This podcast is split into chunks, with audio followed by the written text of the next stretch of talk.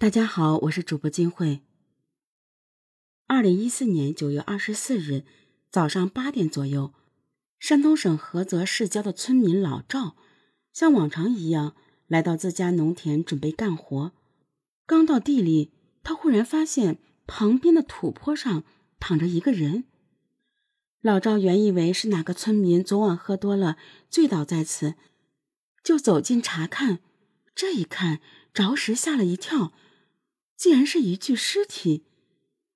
接到报案的民警很快就赶到了现场，他们勘查后发现，老赵家的这片农田位于高速公路旁边，男性死者躺在农田与高速公路之间的斜坡上，他身上有多处刀伤，死亡原因系颈部被锐器划伤，死亡时间在五到十天。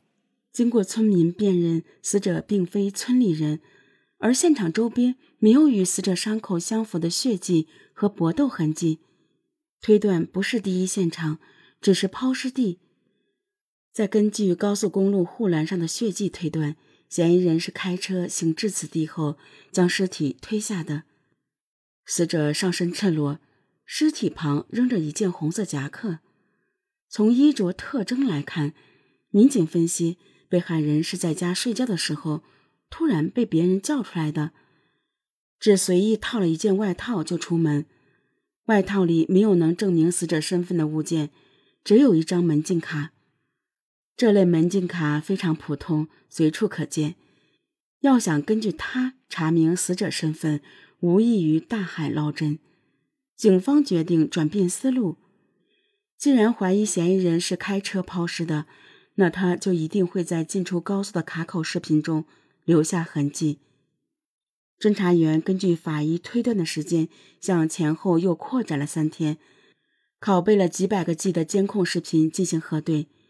由于数据量太大，加之夜晚的画面比较模糊，辨别需要更多的精力。此项工作短时间内没有收获。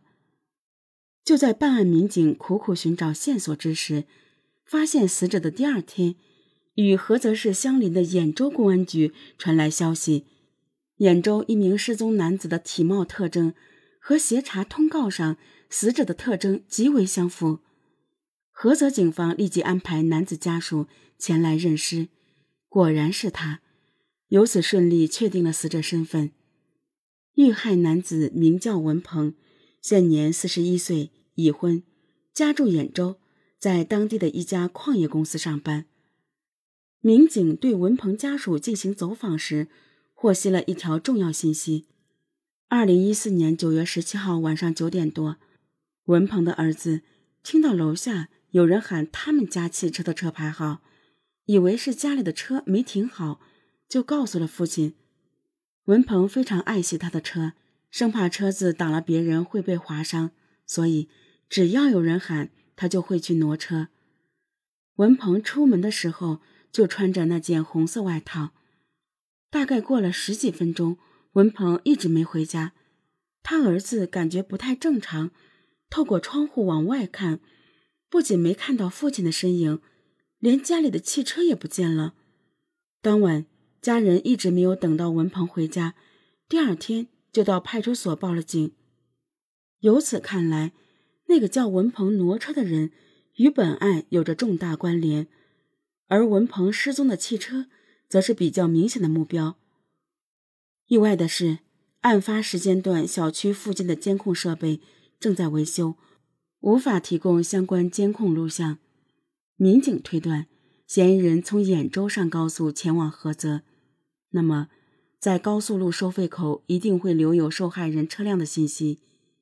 经查，九月十七号晚上二十三点零一分。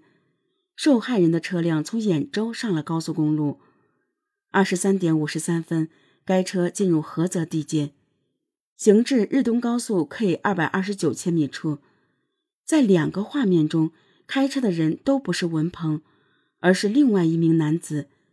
他将遮阳板放了下来，挡住了面部。副驾驶位置上趴着个穿红衣服的人，耷拉着脑袋。警方推测。坐副驾驶位置上的人就是文鹏，并且从他目前的状态来看，当时的他很可能已经遇害了。继续追踪下去，九月十八日凌晨三十五分，车辆从菏泽收费口驶出，下高速后往右进入了二二零国道。因国道上岔路多、探头少，车子在这里行驶了一段距离后就失去了踪影。